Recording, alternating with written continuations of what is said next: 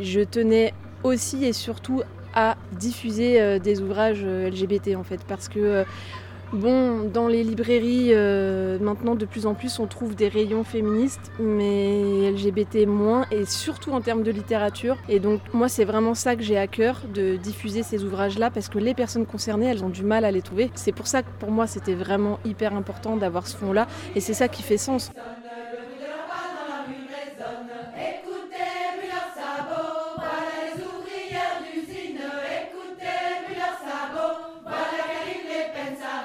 Bienvenue chez Bretonne Breton et Féministe, le podcast qui explore les féminismes en Bretagne et décentralise la parole.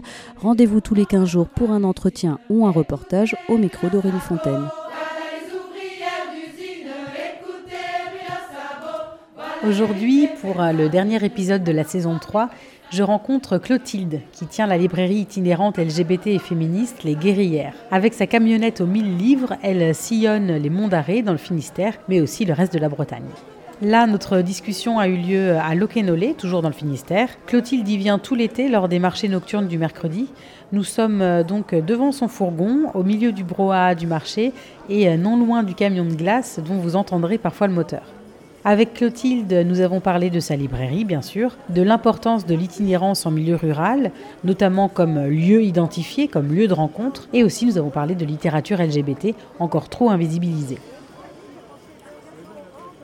Déjà, est-ce que tu peux nous présenter ce que c'est ta librairie itinérante Les Guerrières? Qu'est-ce que c'est que ce camion euh, tout violet à l'intérieur? C'est une librairie, euh, oui, embarquée dans un camion qui représente un fonds à peu près de 1000 livres, qui est un fonds spécialisé féministe et LGBT, ce qui veut dire euh, des choses différentes selon qu'on soit en essai ou en littérature, mais en gros, ça veut dire que je privilégie des autrices femmes et des autoristes LGBT. Je privilégie la littérature plutôt que les essais parce que je trouve que c'est plus accessible. Mais voilà, j'ai une partie euh, voilà, littérature, essais, BD, roman graphique, un peu de poésie et tout un fond jeunesse. J'ai une tournée assez régulière autour des monts d'arrêt et de manière plus ponctuelle, je me déplace euh, partout en Bretagne et même en France pour des festivals, événements, salons. Ta librairie s'appelle Les Guerrières, c'est le titre d'un livre de Monique Wittig. Est-ce que tu peux nous expliquer pourquoi tu l'as appelé comme ça? Parce que Monique Wittig, c'est une des femmes de ma vie et Les Guerrières, c'est un de mes livres préférés de toute la vie aussi. Donc pour moi, c'était évident euh, ce nom-là et en plus, ça me porte bien. Après, c'est un nom qui est collectif parce que euh, moi ça me ça fait sens pour moi les aventures collectives. Alors pour l'instant euh, c'est plutôt moi, mais voilà des personnes commencent à arriver dans le projet et ça me ravit parce que je préfère les aventures à plusieurs que seules. Mais voilà pourquoi les guerrières en tout cas. Est-ce que tu peux nous raconter un petit peu en résumé ce que dit ce livre-là? C'est plutôt un roman. Après, euh, Vitic, elle a une manière d'écrire euh, très particulière. C'est une dystopie, mais c'est pas du tout raconté de manière euh, chronologique. Où il y a deux époques et elle mélange un peu ces, deux époques-là. Après, le avant, peut l'appeler effondrement ou enfin bon, bref, elle, elle nomme pas en tout cas ce qui s'est passé. Et c'est l'histoire de ce groupe de femmes au départ qui sont rejointes après par d'autres personnes qui expérimentent et qui vivent un peu dans la marge et en, dehors euh, de cette nouvelle euh, société qui s'est installée. Et elle utilise euh, le pronom elle pratiquement tout le temps dans le livre. Ça, c'est c'est aussi, enfin c'est intentionnel. Elle explique comment pour elle le langage c'est important et, donc elle fait toute une recherche sur le langage qu'on retrouve là dans ce roman-là.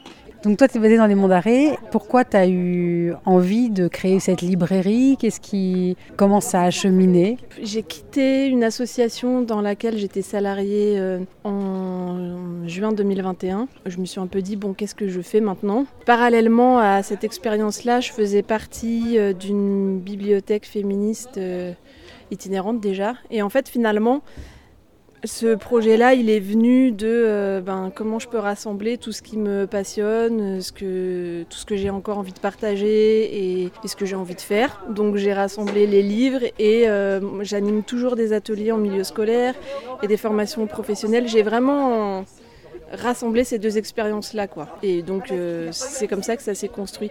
Et j'ai pensé à l'itinérance parce que bah, les Monts d'Arrêt, c'est un territoire rural, avec euh, beaucoup de petites communes, et pas que les Monts d'Arrêt d'ailleurs, mais globalement. Euh, le, Finistère et donc ça faisait beaucoup plus sens d'aller vers les gens. Et aussi, je trouve que ça rend le livre plus accessible que de rentrer dans une librairie. Des fois, des gens s'autorisent pas. voilà pourquoi aussi l'itinérance.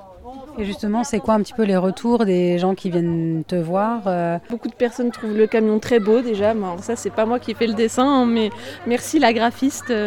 Mais donc, et il attire l'œil. Alors, en fait, soit les personnes sont concernées, c'est-à-dire c'est des personnes LGBT ou des personnes qui sont déjà sensibilisées, féministes, et donc qui voient très bien euh, que ça s'adresse à elles. Et donc, euh, elles sont, ces personnes-là, elles sont très très très contentes de trouver ces bouquins-là. Et les personnes qui sont pas concernés ou qui voient pas sont globalement contentes de trouver une librairie itinérante. Chacun y trouve son compte finalement en, littérature ou en littérature jeunesse particulièrement. Même si on n'est pas euh, militant, euh, on s'y retrouve. Et pourquoi c'était important pour toi, euh, au-delà de ton envie personnelle, de justement monter une librairie qui soit féministe et qui soit LGBT Peut-être qu'il faudrait que je dise LGBT et féministe plutôt que féministe et LGBT parce que je tenais aussi et surtout à diffuser euh, des ouvrages euh, LGBT en fait parce que euh, Bon, dans les librairies, maintenant de plus en plus, on trouve des rayons féministes, mais LGBT moins, et surtout en termes de littérature. Et donc, moi, c'est vraiment ça que j'ai à cœur, de diffuser ces ouvrages-là, parce que les personnes concernées, elles ont du mal à les trouver. Et donc euh, c'est pour ça que pour moi c'était vraiment hyper important d'avoir ce fond-là. Et c'est ça qui fait sens en fait. Euh. Après il y a plein d'autres livres qui sont très bien, hein, qui n'ont rien à voir avec le féminisme ou, les questions LGBT. Euh, moi personnellement j'aime beaucoup Jim Harrison par exemple, mais je vais pas le vendre ici. Bon voilà, je dis pas que je suis pas en train de dire que tous les autres livres sont pas intéressants, mais voilà moi ce qui me porte c'est ça. Et surtout c'est je suis persuadée que c'est ces livres-là qui peuvent euh, participer à changer le monde en fait. Parce qu'à la base, mon grand pourquoi, c'est ça. C'est euh, que les violences cessent, que les systèmes de domination cessent. Et pour ça, on a besoin de comprendre euh, qu'est-ce que c'est. Et les livres, ça participe de ça Ouais, totalement. Par tout ce qu'ils peuvent proposer d'analyse, euh, aussi de représentation, qui sont autres que celles qu'on voit tout le temps, par euh, les discussions et les échanges que les livres peuvent euh, amener aussi. Tu organises aussi des arpentages et des ateliers, des rencontres avec les auteurs, les autrices. Qu'est-ce que ça crée en fait? Oui, je propose des arpentages régulièrement. Donc l'arpentage, c'est le fait de lire un livre à plusieurs, enfin de s'approprier un livre. Ben, les arpentages, euh, oui, c'est sûr qu'ils font naître beaucoup de discussions euh, et ils font du lien aussi des fois entre des personnes qui ne se connaissaient pas avant. Donc ça c'est chouette. Les rencontres avec les autoristes euh, et des projections aussi. Moi je pense par exemple à la projection du, documentaire de Nina Ford, We Are Coming. Ça c'était super. Déjà c'était plein. Il y avait beaucoup de monde et des gens très différents. Et du coup, les personnes euh, ben, ont vraiment aimé euh, échanger après. Et il y a eu un mouvement de Ah, mais nous, on a envie de s'organiser en fait aussi. Ça donne trop la patate ce documentaire. Et ça, moi, ça me rend hyper heureuse ce genre de, moment. Je me dis Ah, ok, euh, ok, ça fait sens ce que je fais quoi.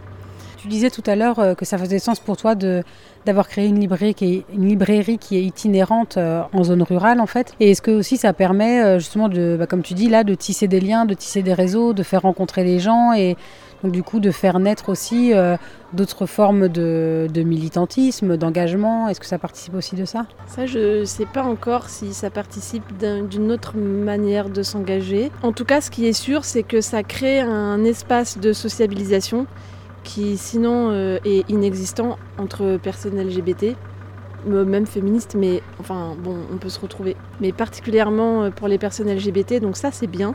Et ça, euh, j'avais pas forcément ça comme premier objectif, étant itinérante et étant pas un lieu fixe, mais en fait ça fait quand même cet effet-là. Et ça c'est bien. Comme lieu de rencontre identifié, quoi. Ouais, et donc ça fait, ça participe à faire communauté. C'est vraiment super parce que c'est un des enjeux euh, principaux ici là en Bretagne et globalement dans le milieu rural, c'est comment on peut se, trouver, se retrouver, et particulièrement par exemple les jeunes en questionnement ou quoi, que tu nulle part où aller. Euh, donc ça c'est vraiment vraiment bien. Comment tu es devenue féministe en fait? Je pense que c'est un long, long processus. Euh, ben, je me suis rendu compte très, très tôt, euh, enfant, qu'il y a des choses qui pour moi étaient difficiles d'accès ou en tout cas qu'on ne permettait pas et qu'on permettait plus facilement à mon frère ou aux copains euh, dans la classe. Ça, ça a été euh, assez clair euh, rapidement.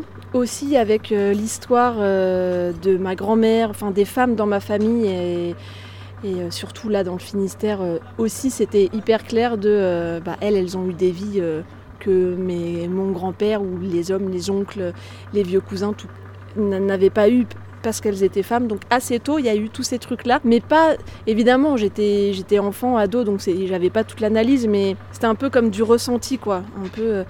Et finalement, euh, aussi, moi, j'ai vécu euh, des violences personnellement et j'ai tout de suite fait le lien. Je savais très bien que je vivais ces violences parce que j'étais une fille ou une femme. Ça aussi, c'était très clair. Comme plein de matières, mais sans analyse. Et après, à la fin de l'adolescence et au début de l'âge adulte, là sont venus les livres euh, pour comprendre.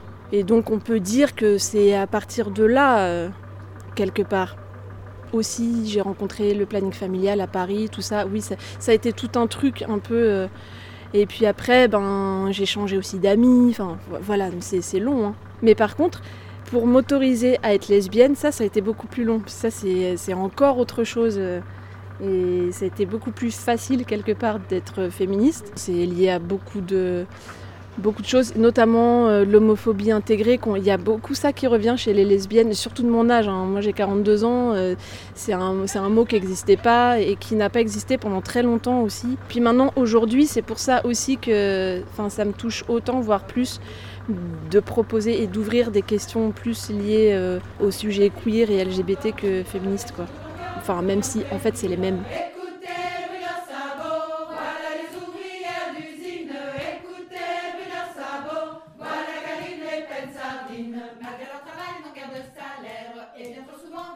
Merci beaucoup pour votre écoute. On se retrouve en septembre pour la saison 4 avec Maï Youssef, co-autrice du livre Lettres d'hiver, lettres d'été, une correspondance entre deux amis sur la dépression postpartum, les grossesses arrêtées et plus généralement ce que la maternité et la non-maternité provoquent dans nos vies. En attendant, n'hésitez pas à vous abonner à Bretonne et Féministe sur votre plateforme d'écoute préférée.